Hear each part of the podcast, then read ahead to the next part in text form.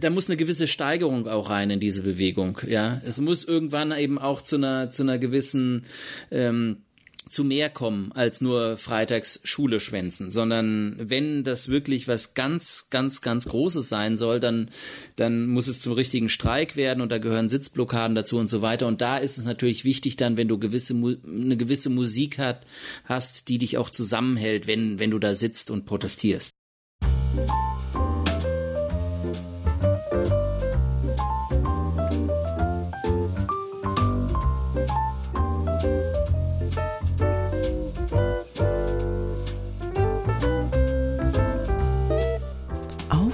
Bier, der Podcast mit Henning Schwörer und Thilo Wagner.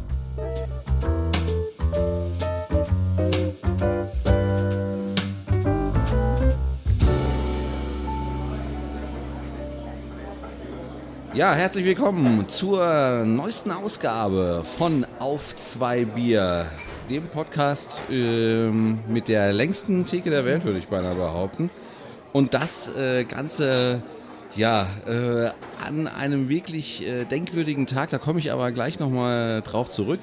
Erstmal äh, gebe ich ab an die andere Seite der Theke, 2300 Kilometer entfernt zu dem Mann, wo ich nie genau weiß, äh, ob er Fan von Benfica oder von Sporting Lissabon ist. Äh, aber das kann er selber aufklären. Tilo Wagner, hallo. Hallo Henning, wie geht's dir? Ja. Jo, ja, äh, denkwürdiger Tag heute. Ähm, ich weiß nicht, ob du es mitgekriegt hast. Nee, was denn? Äh, heute wurde die erste äh, gelb-rote Karte äh, vergeben äh, an einen Trainer in der Fußball-Bundesliga. Ach und, ja, äh, das habe ich natürlich mitbekommen, genau. Und wer hat, wem ist diese Ehre zuteil geworden? Natürlich Sandro Schwarz von dem ersten FSV Mainz 05 er hat sich diese Gelegenheit nicht nehmen lassen und natürlich, äh, ja, am fünften Spieltag dann äh, eingenetzt, würde ich fast sagen. 05. genau, 05. Glückwunsch. Ge äh, verloren haben sie auch noch, also von daher passt alles äh, wunderbar. Nee, ja. also die Und müssen ja auch äh, diese Saison irgendwie auch mal ein paar äh, positive Schlagzeilen schreiben, gell? Und so eine gelb-rote Karte, die erste in der Bundesliga, das äh, ist auch zumindest mal ein Eintrag wert in dem Geschichtsbuch der Bundesliga und dass da jetzt Mainz 05 auch drin steht. Ist sicherlich gut, weil äh, die, äh, so wie es momentan aussieht, wird ja die Saison 2019, 2020 äh, dann am Ende Vorerst her hin die letzte sein. Die letzte in der Bundesliga sein, genau. Ja, aber jetzt nochmal Sporting äh, Benfica, ähm, wenn ich das jetzt so richtig aus dem Kopf weiß, ja, ja. Äh, ohne dass ich dich jetzt gleich wieder in Wallung versetze. Ich koche schon, ja. dann, äh, dann ist äh, Sporting äh, the place to be und nicht Benfica.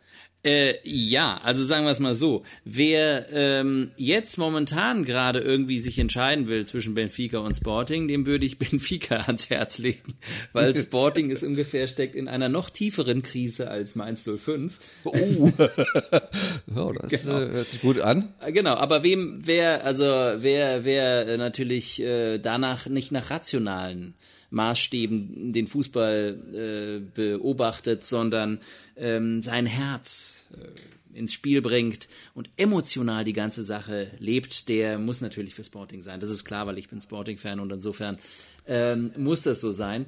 Ähm, ja, und damit haben wir eigentlich schon über die Krise von Sporting geredet und von Mainz. Das heißt, wir müssen eigentlich gar nicht mehr von über, über Fußball sprechen, gell? Über Fußball reden wir eigentlich dann äh, heute gar nicht mehr, ja. Damit hätten wir äh, Fußball abgehakt. Genau. Das ist doch, ist doch eigentlich perfekt. Aber Henning, äh, sag mal, gibt's hier an dieser längsten Theke der Welt eigentlich auch ein Bier?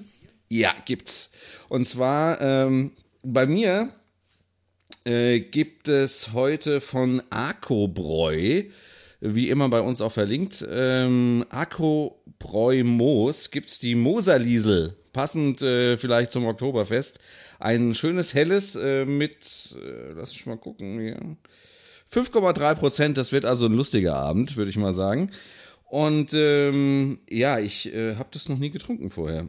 Zumindest, also ich habe schon mal, durfte schon mal einen äh, einen Schluck nehmen, aber so, so wirklich probiert habe ich das noch nie. Also von daher Premiere, die Flasche ist auch ganz äh, auffällig. Also au ganz auffällig. Sie ist irgendwie klein gedrungen. Äh, wie gesagt, ich ähm, hänge mal einen Link bei uns auf die Seite auf minus zwei minus bier.de und da könnt ihr euch das anschauen. Und Tilo, was äh, trinkst du? Ja, ich trinke heute mal was ganz Besonderes hier und zwar Superbock. Ja. Das, ist, das hätte ich nicht gedacht. naja, also ich habe ja bei der letzten im äh, letzten Podcast-Folge ähm, waren wir ja in Deutschland. Also du bist ja immer in Deutschland, aber ich war in Deutschland und äh, ich musste ja ein anderes Bier trinken und äh, meine liebe Freunde und Fans draußen, vor allem Fans, wir haben ja so viele Fans. Ja. Das ist ja, ja unfassbar. Das ist, unwa das ist genau. unfassbar, ja. Also liebe Freunde, ähm, liebe, liebe Freunde, liebe Verwandten. Liebe, so liebe Verwandten, genau. Und die anderen, die sich das hier antun. Ähm, äh, jetzt bin ich raus. nee, genau. Äh, nee, also das äh, Superbock ist ein Klassiker natürlich, muss ich sagen. Und äh, insofern freue ich mich sehr, dass ich jetzt wieder hier zurück bin in Portugal bei meinem Superbock und ähm, äh, nichts mit dieser Tannenzäpfle-Gärung äh, zu tun habe, die im letzten Podcast mir schon einige Schwierigkeiten bereitet hat, weil wir wollten ja das Ganze ähm, äh, also äh, kinderfrei halten, ja, also kinderfrei, also Jugend, Jugend, Jugendgerecht halten und insofern ähm, durften wir, sollen wir, dürfen wir ja nicht röpsen in der Sendung. so sieht's aus, ja, genau. Genau. Und, ähm, ja. Genau. Also das, wir haben das nie so richtig offen thematisiert, aber ich glaube, das ist jetzt mal der Zeitpunkt, dass wir das sagen. Wir rülpsen deshalb nicht, weil wir äh, auch, äh, ja, weil wir jetzt auch nicht als äh, die äh, Besoffenen äh, von der Biertheke rund rüberkommen wollen, ähm, aber manchmal, ja, manchmal stößt es einem beim Biertrinken halt trotzdem auf, ja. Wenn man dann halt ins Mikro rülpst, dann ist es nicht so schön. Ähm, und äh, deshalb war das beim Tannezäpfler das letzte Mal wirklich schwierig, das Ganze irgendwie unter Kontrolle zu halten. Deshalb bin ich sehr froh, heute wieder beim Superbock zu gehen, sein. Und ähm, ich würde sagen, wir Ach machen. so, das, das hast du mir gar nicht erzählt. Das yeah. war praktisch für dich ein äh, innerer Kampf, weil das Tannenzäpfle doch, doch schon sehr gegärt hat. Genau, ja, du weißt ja, dass, du kannst dich erinnern, es war ja auch irgendwie äh, zwei Jahre äh, älter. Drüber, ja. älter als die äh, Mindestlaufzeit. Insofern, machen wir es mal auf, weil ich habe einen ziemlich trockenen Mund. Ne? Ja, ja, bitte. Also. Sehr gut. Und ich habe hier mit meinem, mit meinem, mit meinem, mit meiner Moser-Liesel, Achtung,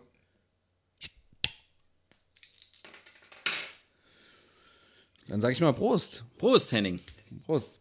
Ähm, Moser, Liesel, klein und gedrungen, äh, das äh, gilt aber nicht allgemein für deinen Geschmack, was Frauen anbetrifft, oder? ja, nein. ich okay, jetzt mal. Gut. Ah, ja, sehr schön. Oh, ja. Wie schmeckt's? Kann man sich dran gewöhnen. Äh, nicht, nicht, zu, nicht zu herb, ehrlich gesagt. Kann man sich dran gewöhnen. Also ich habe auch schon größere Komplimente gehört. nee, also. Wo kommt es denn her? Äh, lass mich raten. Aus Moos natürlich. Ja. Von der ähm, von und, und 94554 äh, lässt einen vermuten, dass das jetzt nicht gerade Norddeutschland ist, sondern eher das Gegenteil. Aber gut, äh, so sei es. Hm. Ja, doch. Ah ja. Das zischt, oder? Also, ja, also gerade jetzt vielleicht für so ein, ähm, für so die Zeit äh, vom Oktoberfest, wenn man sich das Oktoberfest nach Hause holen möchte, dann wäre so vielleicht so ein, so ein helles. Gut. Gut, es ist jetzt halt kein Oktoberfestbier, aber. Ja, es muss es ja auch nicht sein, aber Hauptsache, ja. man hat irgendwas Bayerisches in der Hand. Genau, es kommt aus Bayern, fertig. So ja. sieht's aus, genau. Ja, hier macht ja, ähm, macht ja jetzt äh, äh, äh, Aldi, macht in Portugal immer um diese Zeit auch irgendwie eine große Promo-Aktion. Äh, A Festa da Cerveja, also das äh, Bierfest, ja, Oktoberfest. Und dann gibt's auch mal so ein paar Weißwürstel und so. Aber äh, glaubst du, also eine Sache, die ich nicht verstanden habe, ist, die machen so ein Ding, das, das, äh, diese Promo heißt das Bierfest und es gibt kein deutsches Bier im Angebot. Sondern? Sondern Superbock. Und die, der, und die haben ja, die haben ja deutsches Bier, die haben ja Franziskaner und so ein paar andere Sachen. Also ich meine, da könnten sie ja zumindest mal in der Zeit, zumindest mal einmal das Franziskaner von 1,89 die Flasche irgendwie auf 1,79 oder so, zumindest so runtersetzen, dass man denkt, ja, es ist ja wirklich die Promo Bierfest, ja. Äh, also so ganz haben die das noch nicht so ganz äh, verstanden, was das bedeutet. Diese Verbindung Bier, Oktoberfest, Festa der Cerveja und auch mal ein deutsches Bier trinken. Ja, das, äh, ja, vor allem, dass es da nicht wenigstens von, von Superbock irgendwie ein besonderes äh, gibt, keine Ahnung, besonders würzig. Ja, oder, oder genau, da gibt es natürlich schon ein paar, mittlerweile ja auch ein paar Ausleger davon. Äh, du weißt, dass die Leute von Superbock, ähm, das habe ich glaube ich in der ersten Folge schon mal erzählt oder so, aber die haben äh, tatsächlich in Deutschland das Bierbrauen gelernt. Nee, das habe ich, das ist mir, also mir jetzt neu. Also, wenn du es schon mal erzählt hast, dann muss das so spät gewesen sein, dass ich da schon geschlafen habe. Aber genau, das hat ja auch ungefähr den Informationswert von, ich weiß nicht was. Egal. Henning, haben wir heute noch äh, irgendwas Wichtiges zu besprechen? Äh, ja, also es gibt wie immer die äh, Aufreger äh, des Monats und ja, da gibt's äh, doch äh, der ein oder andere interessante Punkt, den wir haben. Ähm, äh, als allererstes äh, ganz, äh, ganz vorneweg ist ja der Ukraine-Skandal äh, mit den Vorwürfen gegen Donald Trump, den US-Präsidenten. Ähm, ja, das, äh, ja, wie kann, wie kann man das erklären? Du bist ja mehr bei uns hier so im Deutschland. Ich bin ja mehr so für die, die leichte Unterhaltung. Du bist, du bist mehr, wenn es wirklich um harte Politik geht. Kannst du das kurz in zwei Sätzen zusammenfassen? Drei vielleicht. Okay, ich gebe dir vier. genau. Ja, also es geht darum, dass äh, Donald Trump in einem äh, Telefongespräch äh, mit dem ukrainischen Präsidenten, der ja im Mai irgendwie äh, gewählt worden ist, ähm, ziemlich eindrücklich darauf hingewiesen hat, dass er doch ähm, Joe Biden, das ist ähm, ein Demokrat, ehemaliger äh, ähm, Vizepräsident der USA unter Obama und einer der härtesten Kandidaten, wenn nicht sogar der, der, sagen wir mal, so die, die, dem die größten Chancen eingerechnet werden, Donald Trump eventuell äh, bei den bevorstehenden Wahlen im November 2020 ähm, ja, ihn zu besiegen, Donald Trump.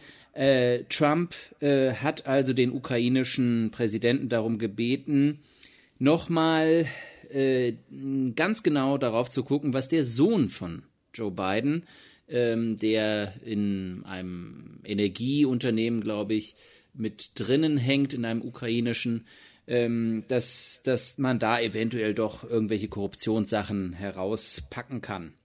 Und das ist natürlich, sagen wir mal, äh, eine, eine krasse Geschichte, weil man dadurch praktisch ein, ein, ein ausländisches Staatsoberhaupt äh, beauftragt, äh, praktisch ähm, eine inneramerikanische äh, Geschichte irgendwie zu seinen eigenen Gunsten äh, ja, äh, heraus äh, so hinzubiegen, dass es einem selbst was bringt. Und äh, man muss dazu sagen, dass es gleichzeitig im gleichen Zeitraum äh, die USA ähm, Hilfen in der Höhe von 250 äh, Millionen Dollar zurückgehalten haben, die eigentlich versprochen waren. Also das heißt, Donald Trump hat die Macht als Präsident zusätzlich noch ausgenutzt und zwar in was was die ähm, was die Überweisung dieser äh, Hilfszahlungen anbetrifft, ähm, um sicherzugehen, dass der Präsident auch wirklich das macht, was er will. Also äh, so ist so ein bisschen die Geschichte,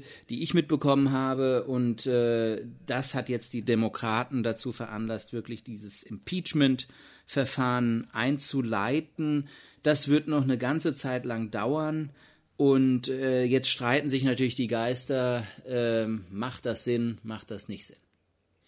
Ja, äh, ich habe äh, auch noch, ähm, Achtung, gefährliches Halbwissen. Ähm, es äh, ist meines Wissens auch so, dass es praktisch äh, ein äh, Gesetz gibt in, in den USA, was praktisch die Demokraten als, als, ähm, ja, als den Ankerpunkt sehen, wieso, äh, ähm, wieso sie da, äh, dieser Amtsenthebung praktisch äh, ja anstoßen, dass sich kein ausländisches, äh, also kein, kein anderes Land in die äh, innerpolitischen äh, Angelegenheiten der Amerikaner äh, einmischen darf.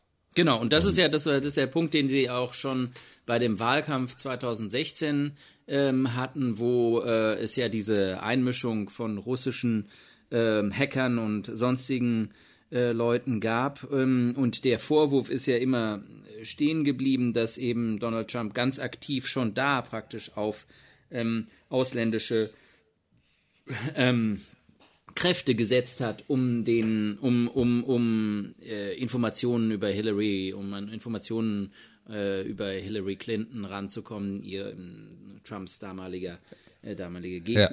Gegenkandidatin, äh, sagen wir mal. Und äh, ja, das ist genau, das ist ein Punkt, der sehr sensibel ist, was die Amerikaner anbetrifft äh, und kann man auch natürlich vollkommen verstehen. Äh, und das, das Problem dabei ist nur, dass ähm, viele Analysten, über die ich jetzt in den letzten Tagen gelesen habe, sagen, dass äh, dieses Amtsenthebungsverfahren eigentlich überhaupt keine Chance hat, äh, durchzugehen. Und zwar weil? Und zwar weil äh, das liegt daran, dass letztendlich in der letzten Instanz der Senat, das ist also die Kammer ähm, wo äh, jeder Bundes, jeder amerikanische Bundesstaat zwei Vertreter hinschickt. Das sind also 100 Senatoren. Ähm, und die, äh, dieser Senat ist in Hand der Republikaner. Und wenn dieses Amtsenthebungsverfahren äh, durchgehen soll, dann muss der Senat mit zwei Drittel Mehrheit dafür stimmen. Das würde bedeuten, dass man, ja, Schätzungen zufolge müssten ungefähr 20 bis 25 äh, äh, republikanische Senatoren äh, gegen ihren, also gegen den Präsidenten ihrer eigenen Partei stimmen. Und das ist also, das ist so, wie man, wenn man sich das anschaut, wie die Republikaner in den letzten Jahren äh, Trump den Rücken gestärkt haben, obwohl sie teilweise mit seinem Stil überhaupt nichts anfangen können und hinter dem Rücken vielleicht äh, sich tot ärgern, dass so ein Typ jetzt für die republikanische äh, Partei ähm, an, an der Spitze steht. Ähm, aber äh, in der Öffentlichkeit immer ganz fest zu ihm gestanden haben. Also insofern wird die ganze Sache mindestens im, im Senat dann äh, den Bach runtergehen, denke ich mal.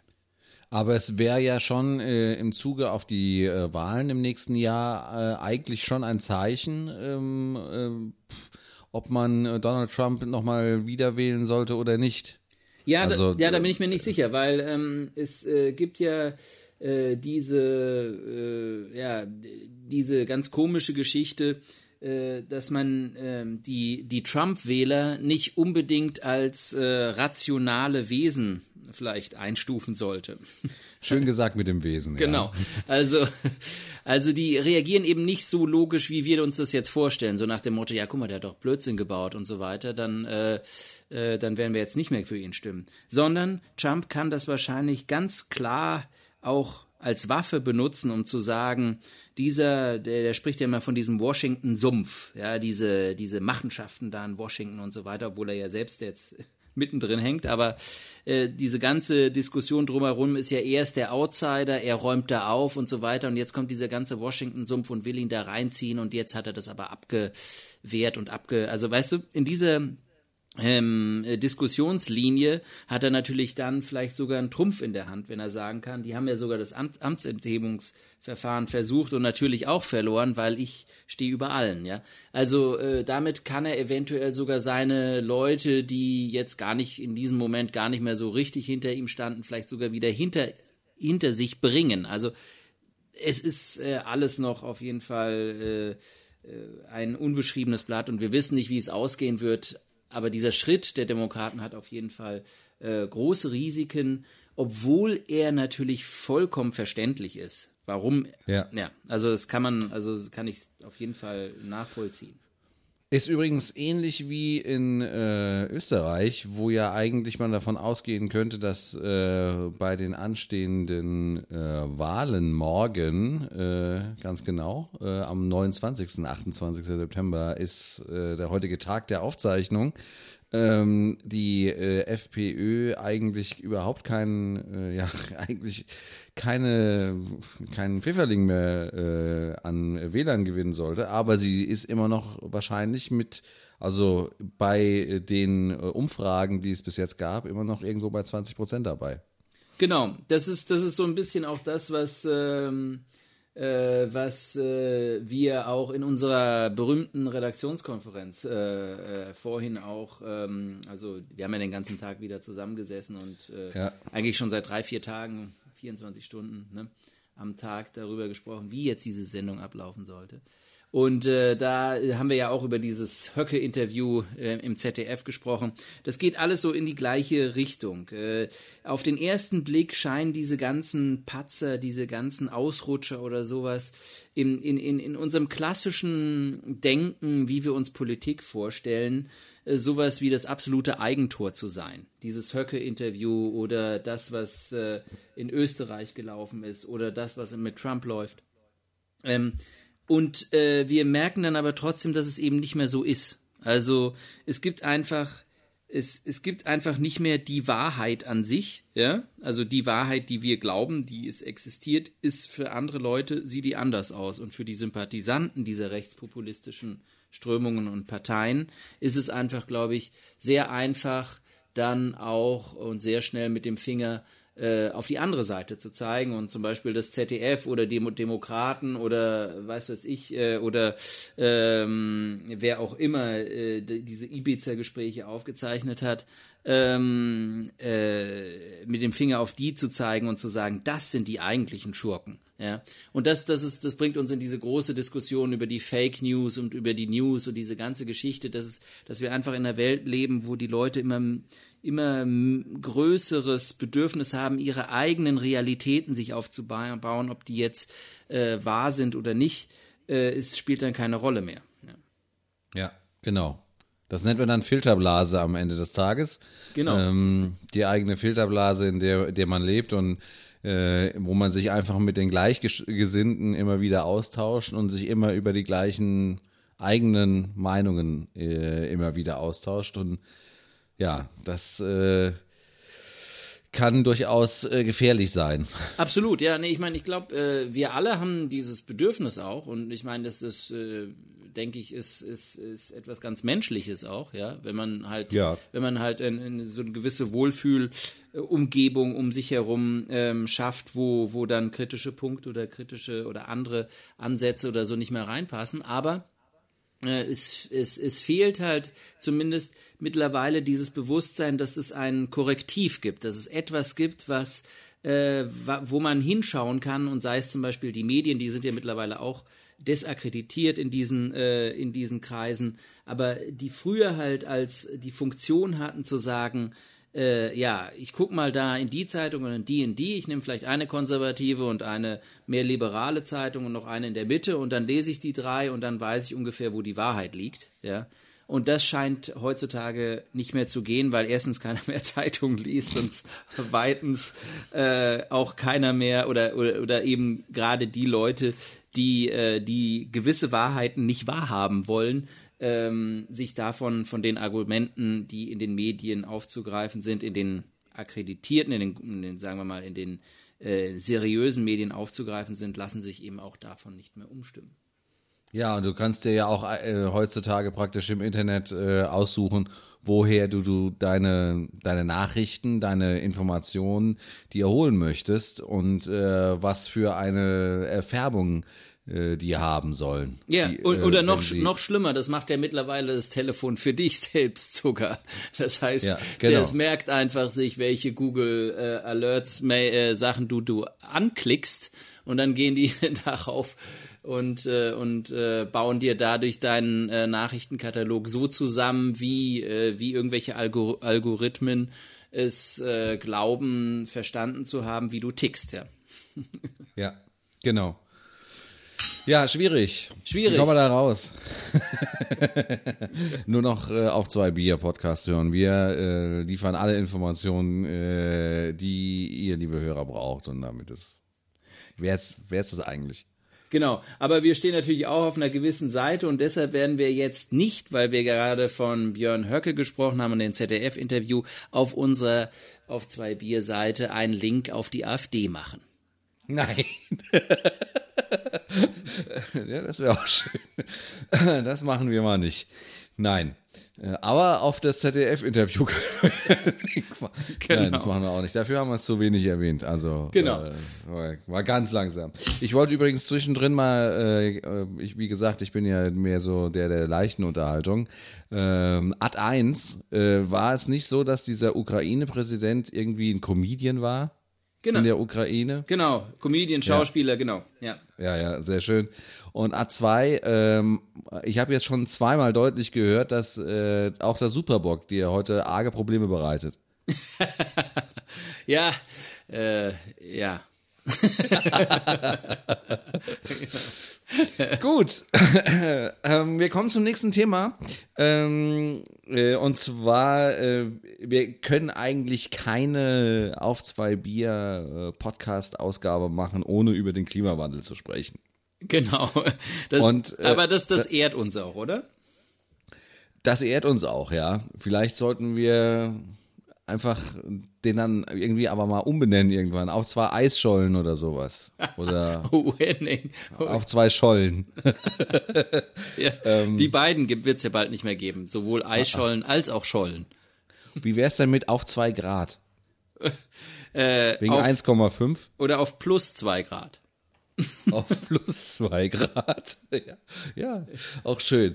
Ähm, äh, ja, Fridays for Future äh, ist ja immer noch in äh, aller Munde und äh, auch äh, in Portugal äh, gehen äh, die Menschen bzw. die Jugendlichen auf die Straße. Hast du gehört ähm, oder gesehen, oder was?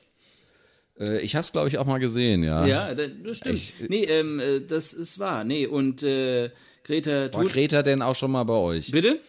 War Greta denn nee, auch mal nee, bei euch? Nee, nee, da, da, dafür sind wir. Vielleicht kommt sie ja, aber sie war auf den Azoren. Da musste sie ja mit dem Segelboot kurz anlegen. Also war sie schon mal kurz ja. auf portugiesischem Boden, aber ich glaube nur, weil sie kurz mal pinkeln musste.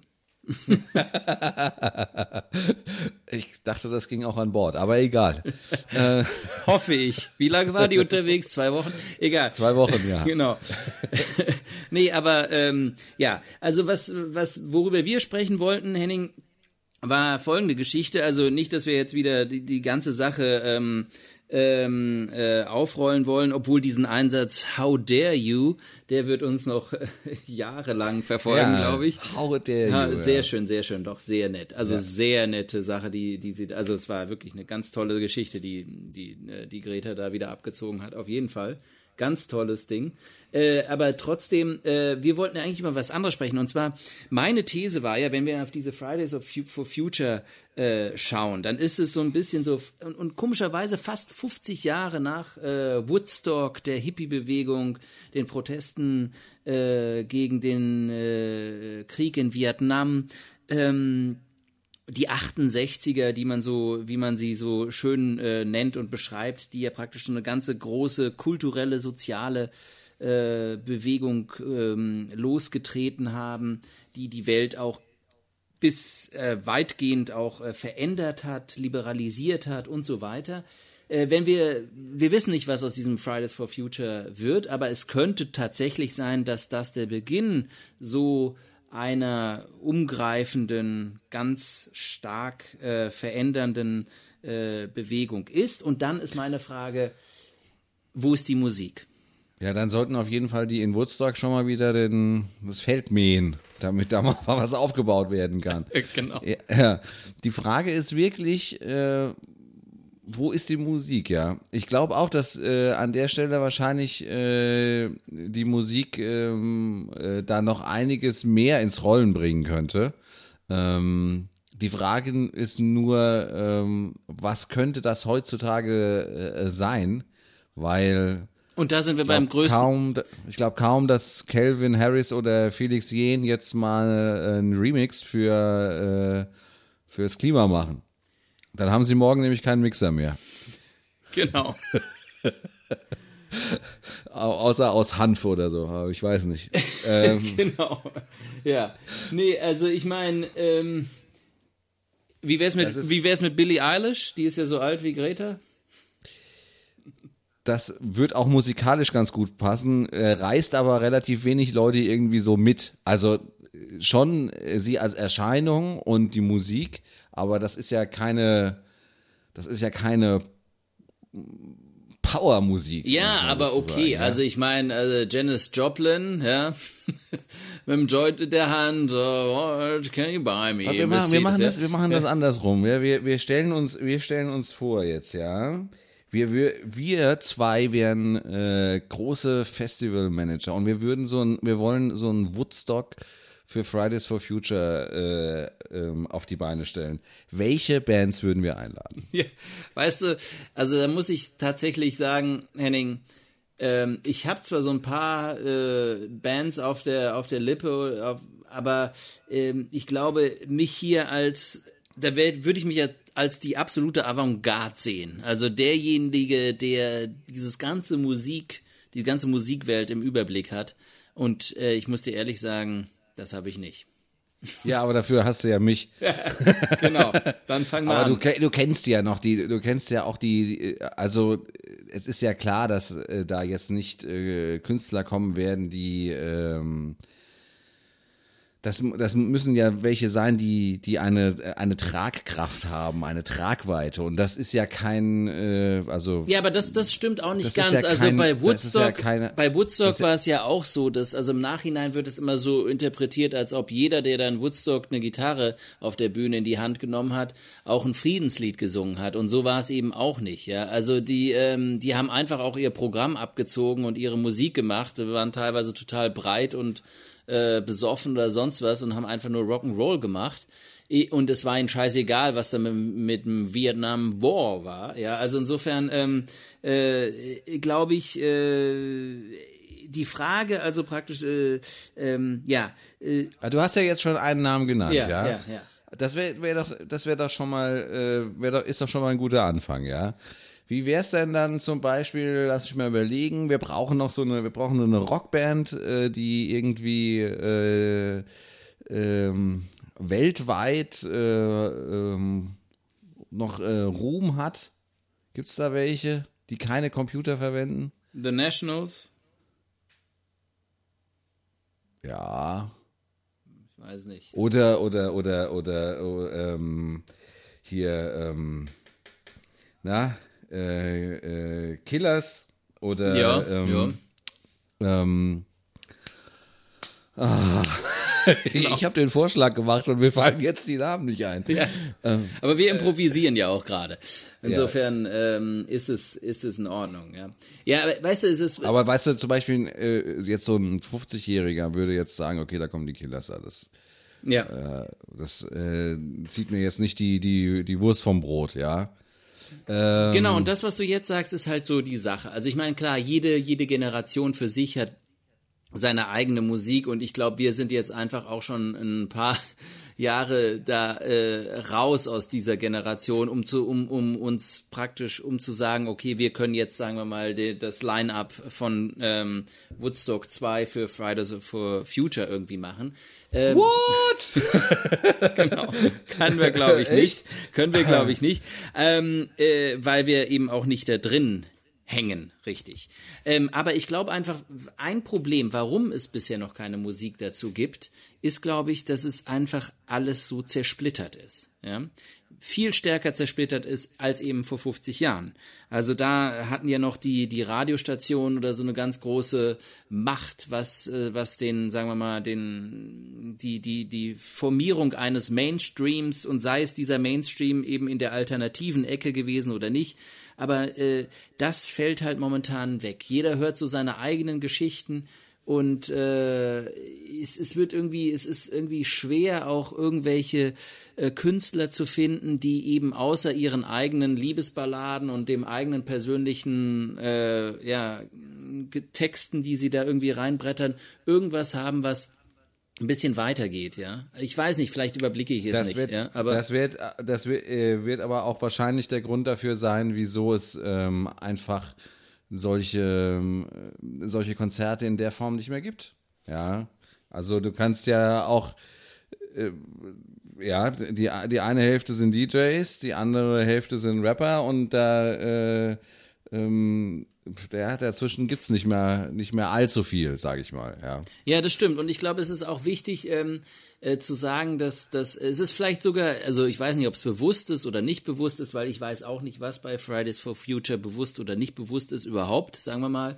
Aber ähm, ich glaube, wenn es bewusst ist, dann ist es sogar richtig so, weil äh, wenn, wenn die Musik heutzutage so eine fragmentierende Wirkung auf die Gesellschaft hat, jeder hört zu seinen eigenen seine eigenen Bands, seine eigenen Sachen, sein eigenes Zeug, äh, dann ist das natürlich kontraproduktiv für eine Bewegung, die ja übergreifend sein will, ja, für alle, ja. ja. ja. Ähm, aber trotzdem fehlt dieser Bewegung die Musik, finde ich.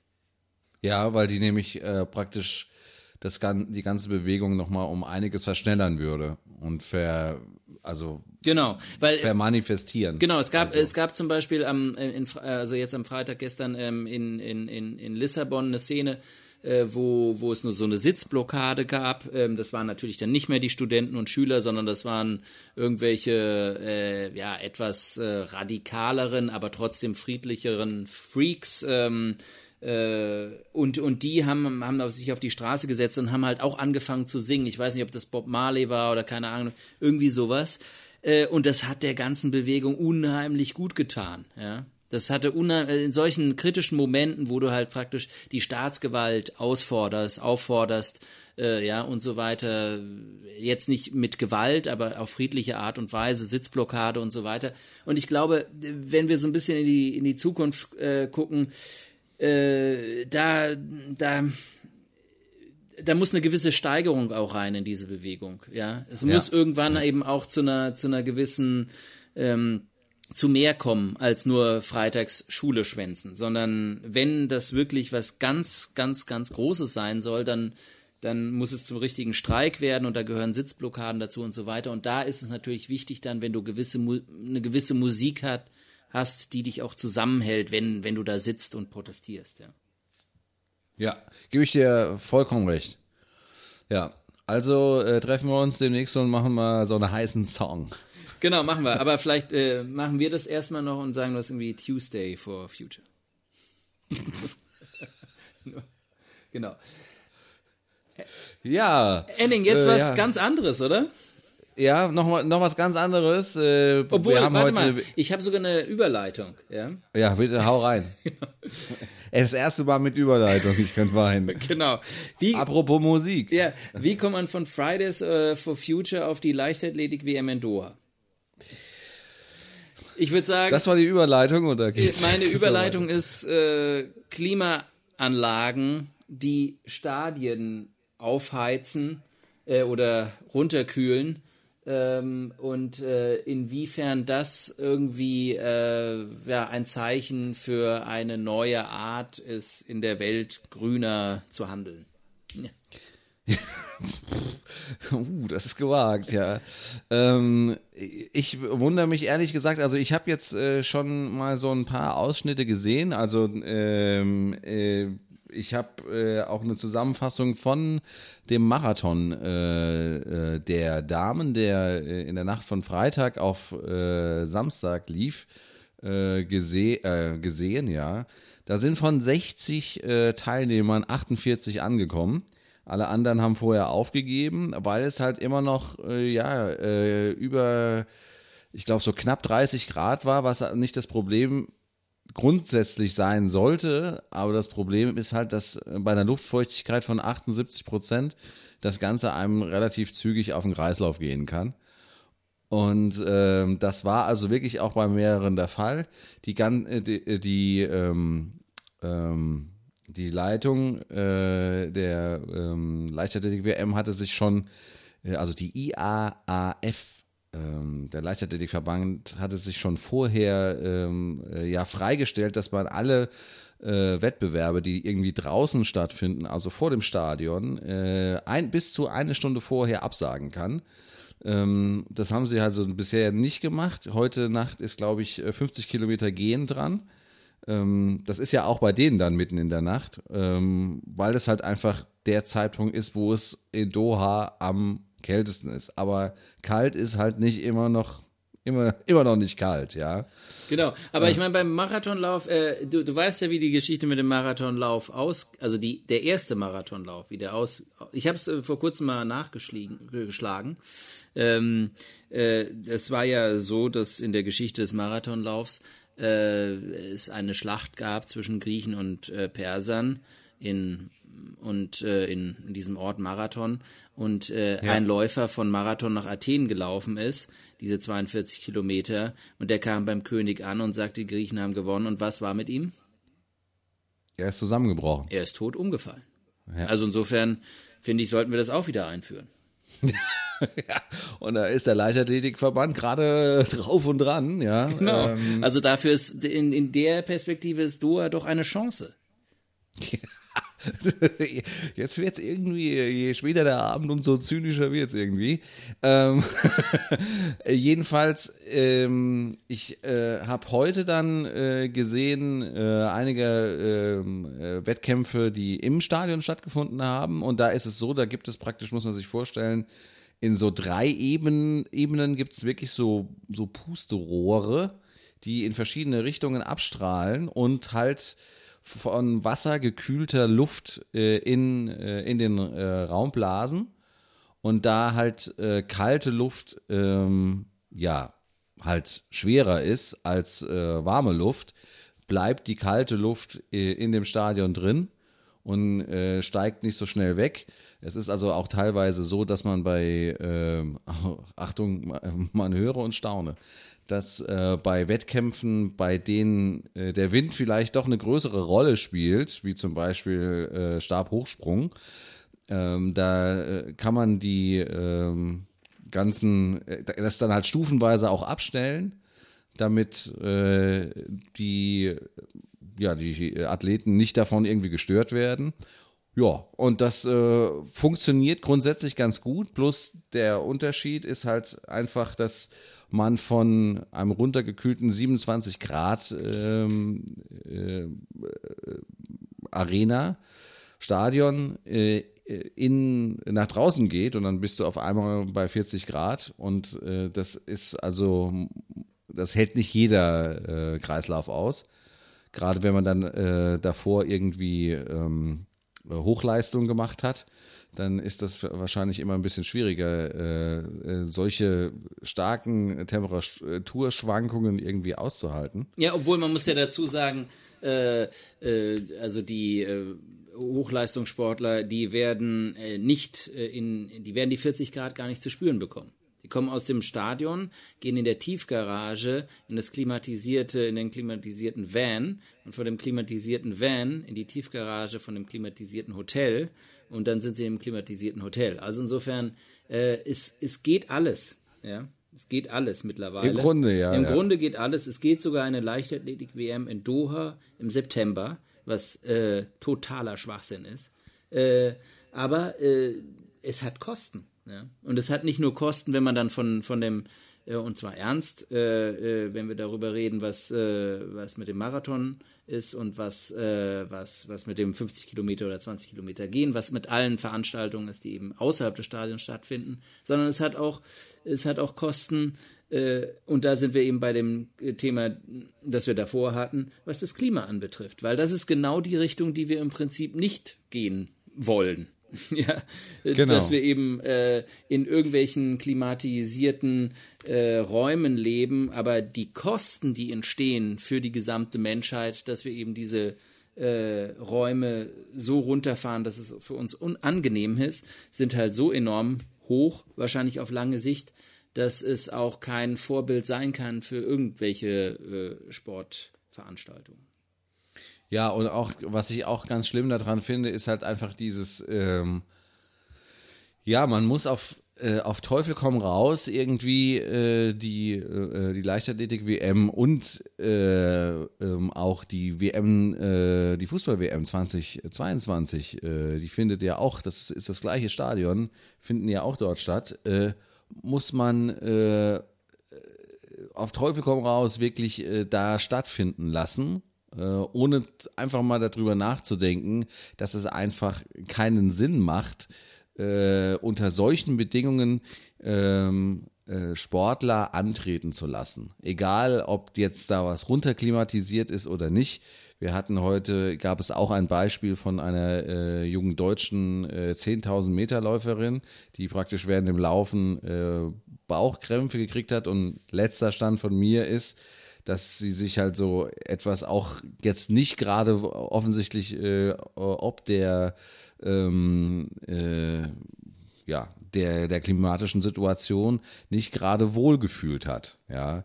Bei dem bei dem äh, Frauenmarathon war es so dass die äh, amtierende Meisterin irgendwie auch da äh, bitte gefährliches Halbwissen ja aber lag irgendwie 13 Minuten hinten äh, und hat nicht gewonnen weil sie das einfach körperlich gar nicht gepackt hat, so schnell zu laufen wie die eigentliche Siegerin dann. Ja. Richtig, genau. Der, einz der einzige Vorteil ist, äh, es gibt eine äh, große Abordnung Äthiopier, äh, die äh, in ähm, äh, Katar im Moment arbeiten.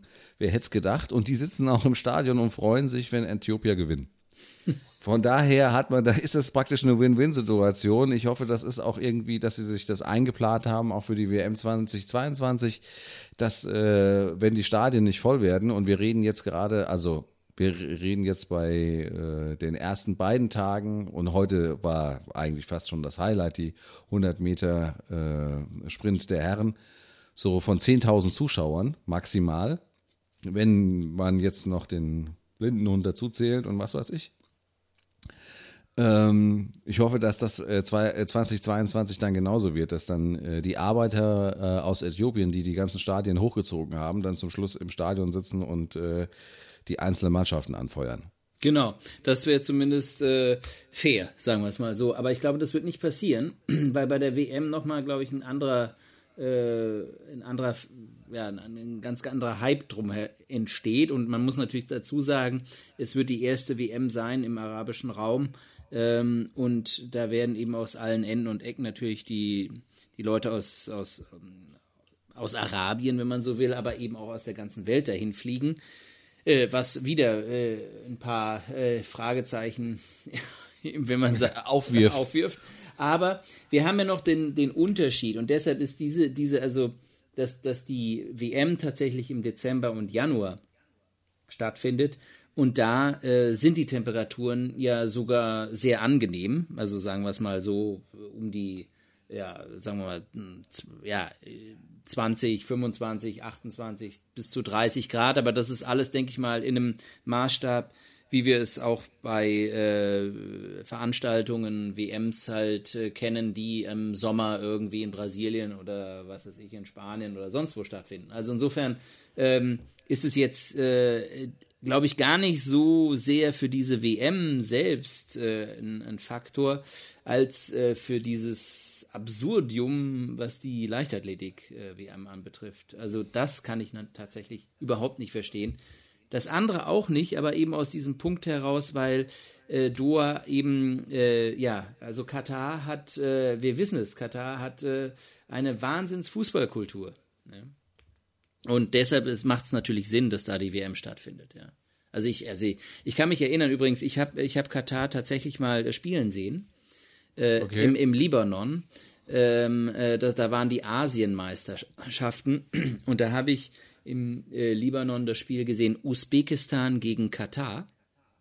Also schon ein richtiger das war, Brüller. Das ja. war ein Brüller. Da, das Stadion, das waren vielleicht so 10.000, haben da in das Stadion reingepasst. Da saßen auf der Haupttribüne so, sagen wir mal, 123 äh, gelangweilte Scheichs mit, diesen, mit ihren Söhnen. Das ist ungefähr wie bei der Leichtathletik. Genau. Ja. Die Söhne haben da so rumgeeiert, haben immer ein Eis nach dem anderen reingeschoben bekommen. Und die Stimmung, das war ungefähr so wie äh, ein D7-Jugendspiel TuS Marienborn gegen TSG Bretzenheim. Nur mit dem Unterschied, äh, dass mittlerweile die gelangweilten Kinder äh, mit ihrem Handy spielen. genau. Ja, das war damals noch nicht, weil das war im Jahr 2000. Also insofern. Ja, siehst du, wusste ich es doch. Genau. Ja. Also, äh, ja, es ist irgendwie eine ganz äh, kuriose Veranstaltung. Ich bin mal gespannt, wie das jetzt in den nächsten äh, zehn Tagen dann äh, oder acht Tagen noch weitergeht, ähm, wie sich denn äh, da die Stimmung entwickelt. Die ist nämlich wirklich, also vorhin haben sie eine äh, Schalte zum, dann im ZDF eine Schalte zum Sportstudio gemacht und dann haben, haben sie im Sportstudio, glaube ich, gemeint, ja, äh, die Stimmung hier ist besser als in Doha, ja, womit er recht hatte, weil da haben nämlich wenigstens ein paar Leute geklatscht, ja, im Sportstudio. genau. Ja, das ist echt, also, ein Kuriosum.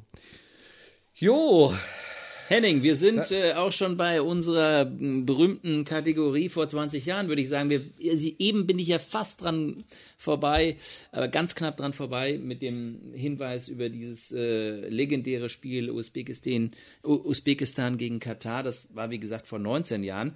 Äh, kommen wir in einem Jahr wahrscheinlich nochmal drauf zu sprechen. Aber Ja. ähm, äh, vor 20 Jahren, was ist denn da passiert? Ja, vor 20 Jahren, äh, ganz genau. Äh, ich äh, mach's mal, ich fange mal an mit dem äh, 19. September habe ich äh, rausgesucht. Äh, bei der Landtagswahl in Sachsen entscheiden sich 56,9 Prozent der Wähler für die CDU von Ministerpräsident Kurt Biedenkopf.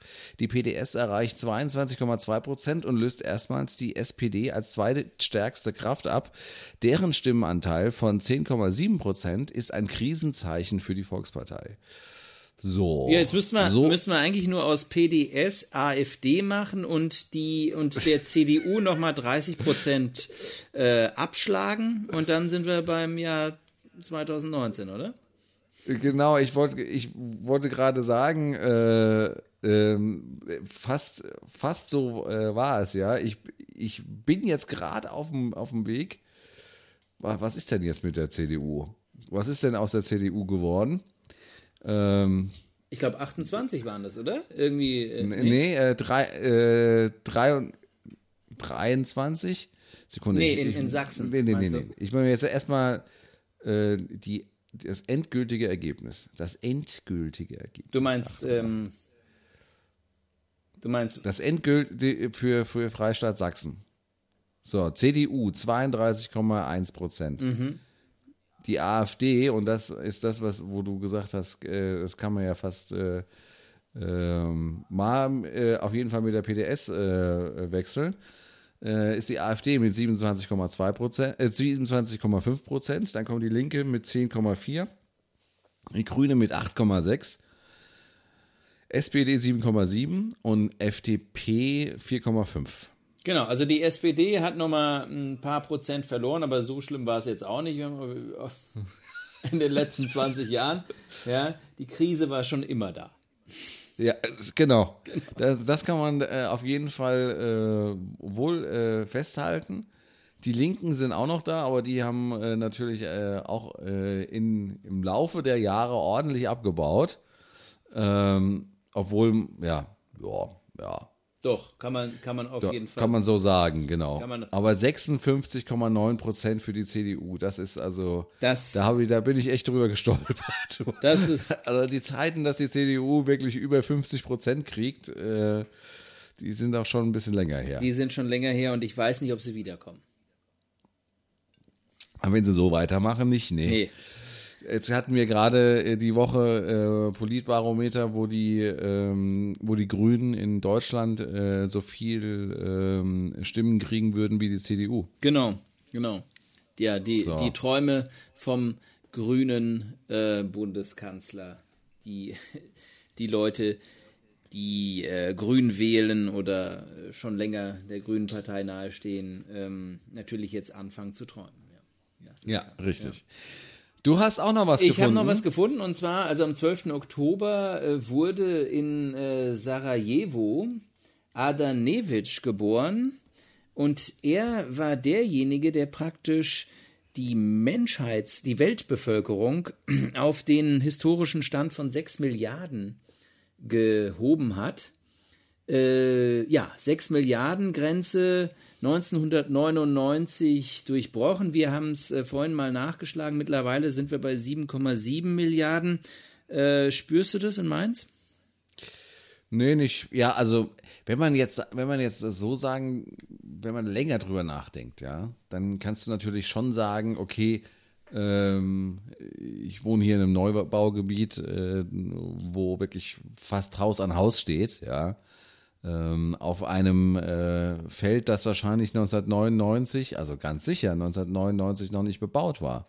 Ja. Da äh, haben 1999 ähm, war da noch war da noch freies Feld. Und äh, da stehen mittlerweile Häuser drauf und äh, die äh, stehen auch immer dichter aneinander, damit man da auch immer mehr Leute unterkriegen kann. Das ist aber so das Einzige, wo ich jetzt sagen würde, oh, und morgens in der Straßenbahn halt, aber das ist der einzige Punkt, wo ich irgendwie sehe, äh, wo ich das irgendwie merke. Ich glaube auch nicht, dass das hier unbedingt in Europa stattfindet. Genau, da bist du bei einem richtigen Punkt. Obwohl du, wenn du mit der Mainzelbahn fährst und die richtig voll ist am Morgen, dann denkst du dir auch, was sollen denn diese 7,6 Milliarden Leute hier in der Mainzelbahn? Ja, das stimmt. und vor allem alle müssen arbeiten. Das kann doch nicht genau. sein. Und warum fahren alle nach Frankfurt? Ja, ja. da können die nicht woanders arbeiten. Genau. Keine Ahnung. Alle 7,6 Milliarden. Ja. genau.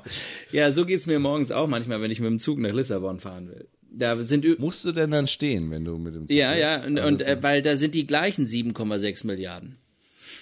Die bei dir. Das sind die gleichen, ja. Die bei dir okay, mit der Mainzelbahn fahren. Genau. Ja. Nee, du hast natürlich, äh, klar, hast recht, in Europa ist, glaube ich, nicht viel passiert in den letzten 20 Jahren. Äh, insgesamt, wenn man sich das anschaut. Manche äh, Bevölkerungen äh, von den verschiedenen Ländern sind ja sogar geschrumpft äh, vor der Flüchtlingskrise. ähm, und äh, ja, aber klar, das große Wachstum ist natürlich in Asien, in Afrika, in Lateinamerika äh, passiert. Und äh, ja, Städte wie Lagos zum Beispiel, die habe ich jetzt auch nicht nachgeschlagen, aber die wahrscheinlich, die sich wahrscheinlich verdoppelt haben in Nigeria, äh, mittlerweile über 20 Milliarden, äh, 20 Millionen äh, äh, Einwohner haben. Also und und und da merkt man das natürlich viel stärker äh, wenn, wenn es darum geht, ähm, dieses Wachstum, dieses enorme Wachstum der Weltbevölkerung ähm, äh, irgendwie greifbar zu machen. Aber klar, wir in Europa sind weiterhin äh, einfach äh, die absoluten Glücklichen dieser Welt und das ja. äh, dürft, müssten wir uns jeden Abend eigentlich, wenn es uns mal irgendwie ein bisschen dreckiger geht oder so, äh, vorm Schlafengehen nochmal sagen, wir haben echt sau viel Schwein gehabt. Sehr schön. Ich habe übrigens auch noch äh, ein äh, tolles Highlight, äh, ein, ein, tolles Jubiläum und zwar äh, genau vor zwei Tagen. Ähm, äh, am 27. Dezember, der Fernsehsender Sat1 strahlt die erste Folge der pseudodokumentarischen Gerichtsshow Richterin Barbara Salesch aus. Sehr schön. Ist das nicht was? Das ist Handy. Vor allem, vor allem äh, finde ich pseudodokumentarisch, finde ich echt ist ein Knaller. Pseudo, ich würde das Wort dokumentarisch im, im, äh, im Zusammenhang mit äh, dieser Sendung überhaupt nicht irgendwie in den Mund nehmen wollen. Äh, vor allem, äh, wenn man auf den Wikipedia-Eintrag geht, was ich natürlich gemacht habe. Ist klar. Ja, ist klar. Dann äh, gibt es hier so eine, eine, eine ganz ähm, ähm, ganz tolle, ich finde es jetzt natürlich nicht. Die Wiki, den Wikipedia. Äh, ja, den Wikipedia-Eintrag. Da gibt es nämlich einen äh, ganz äh, besonderer äh, Hinweis, dass nämlich das, was da gezeigt, genau, wie auch in anderen Pseudodokumentationen wird die Realität von Strafverhandlungen in der Serie nur sehr eingeschränkt wiedergespiegelt. Ein bedeutender Unterschied zum tatsächlichen Alltag in deutschen Gerichtssälen zeigt sich in den lautstarken, zum Teil polemischen Angriffen zwischen Staatsanwalt und Verteidiger. Kurz, äh, kurz gesagt, äh, sowas findet, in, wer noch nicht in einem Gerichtssaal mal war, Sowas findet nicht statt in deutschen Gerichtssälen, also nur in ganz, ganz, ganz, ganz, ganz, ganz, ganz seltenen Fällen, weil nämlich Staatsanwaltschaft und Kriminalpolizei schon vorher so viel vor, äh, also Untersuchungen unternommen haben, dass eigentlich äh, die Beweislast dann bei der Anklage so hoch ist, dass äh, bei einer Gerichtsverhandlung es dann höchst selten zu irgendwelchen Wendepunkten kommt, wo man dann so ausfallend werden könnte wie bei äh, Barbara Salesch damals. Also, alles Lug und Trug, wie das da dargestellt worden Genau, ist. aber was ich habe jetzt noch mal ein bisschen weiter äh, gewikipediert und äh, äh, wer äh, in, in ähm, Erinnerung an diesen großartigen Moment vor 20 Jahren noch irgendwie äh, sich was ins Wohnzimmer stellen will, der kann ähm, auch äh, die Bildhauerin äh, Barbara Salesch äh, vielleicht beauftragen, was Kleines, irgendwie so ein Gerichtshammer oder so. Ähm, äh, zu machen, weil sie hat nämlich nach ihrer äh, Karriere, Aktiven Karriere. aktiven ja. Karriere sich ganz der Kunst gewidmet. Steht hier im Wikipedia, Wikipedia-Beitrag über Barbara Salisch. Übrigens, ich, ich weiß nicht, ob du das weißt, aber ich habe ja ähm, mittlerweile ein Brockhaus hier stehen. Das gibt's noch. Ach ja, nee. genau. Den habe ich. Das gibt's Den noch? habe ich ja, ähm, äh, als ich äh, in Deutschland war, jetzt gerade dann im äh, Handgepäck praktisch. ja, das war gleich mal 20 Kilo schwerer. Genau. Ja. Da habe ich diese äh, ja, 28 Bände hier runtergebracht. Äh, und ich habe aber jetzt äh, im Brockhaus keinen Eintrag zu Barbara Salisch gefunden. ja, das wundert mich ehrlich gesagt. Genau. Der ist aber auch aus den 80er Jahren, also äh, der Brockhaus. Insofern weiß ich nicht, ob äh, die da schon so in die Zukunft blicken konnten und äh, wissen konnten, dass diese äh, Juristin Barbara Salisch nochmal so abheben wird. Ja, wahrscheinlich. Genau. Also eher nicht. Eher nicht, eher nicht. Da hat auch der Brockhaus dann versagt und deshalb schauen wir heute natürlich lieber bei Wikipedia nach. Ge genau. Ich wollte schon fragen, wie ist denn die URL von deinem Brockhaus da? Dann kann ich, oder ist der überhaupt angebunden ans Netz? Ja, ich kann den ja mal kurz einscannen. Ja, ja bitte. Bis zur, bis zur nächsten Ausgabe will ich ein eingescanntes Exemplar hier vor mir liegen haben. Genau. Ja, wir sind jetzt schon äh, rum. Es ist eine Stunde. Äh, äh, Neuer Rekord, oder Henning? Ja, neuer Rekord, ja. Wir, äh, wir hatten heute viel zu, viel zu bereden. Es ist äh, viel, äh, ähm, hat sich viel angesammelt in den letzten vier Wochen. Ja, aber ähm, ja, den Rest, den heben wir uns einfach äh, äh, für die nächste Ausgabe in vier Wochen auf. Äh, dann wird's noch kälter, als es jetzt schon ist, äh, weil dann ist nicht nur, dann ist es nicht mehr Anfang Oktober mit Herbst, sondern dann geht's schon auf den November zu. Und ähm, ja, Da würde ich sagen, dann äh, äh, wünschen wir doch unseren äh, Hörern auf jeden Fall einen schönen äh, Spätsommer. Genießt die äh, Sonnenstrahlen, die letzten, bevor es so richtig kalt und finster wird. ja, Und die, das wäre und die Lust auf wär- einen Podcast steigt. Genau. Und äh, wenn ihr euch mal bei einem warmen Tee, so mit einer mit ein bisschen Honig drin, äh, vielleicht irgendwie auf eine Fensterbank setzt und dann euch die aktuelle Ausgabe von Auf zwei Bier, okay, anderes, anderes Bild, ihr sitzt in der Kneipe oder im Café und äh, habt keinen, äh, der mit euch redet, mal äh, steckt euch die äh, Ohrstöpsel rein und hört euch die aktuelle Ausgabe von Auf zwei Bier einfach an. Und äh, ja, ähm, damit kann man eigentlich ganz gut durch den Herbst kommen. Würde ich auch sagen. Okay, in diesem Sinne, ähm, ja, liked uns, äh, kommentiert, schreibt uns, äh, wenn ihr irgendwelche Fragen habt oder wenn ihr die optimale Band für äh, ein Fridays for Future Festival gefunden habt, dann äh, bringen wir das äh, äh, gerne äh, ins Gespräch.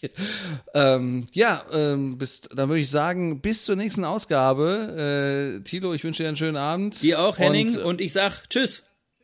tschüss.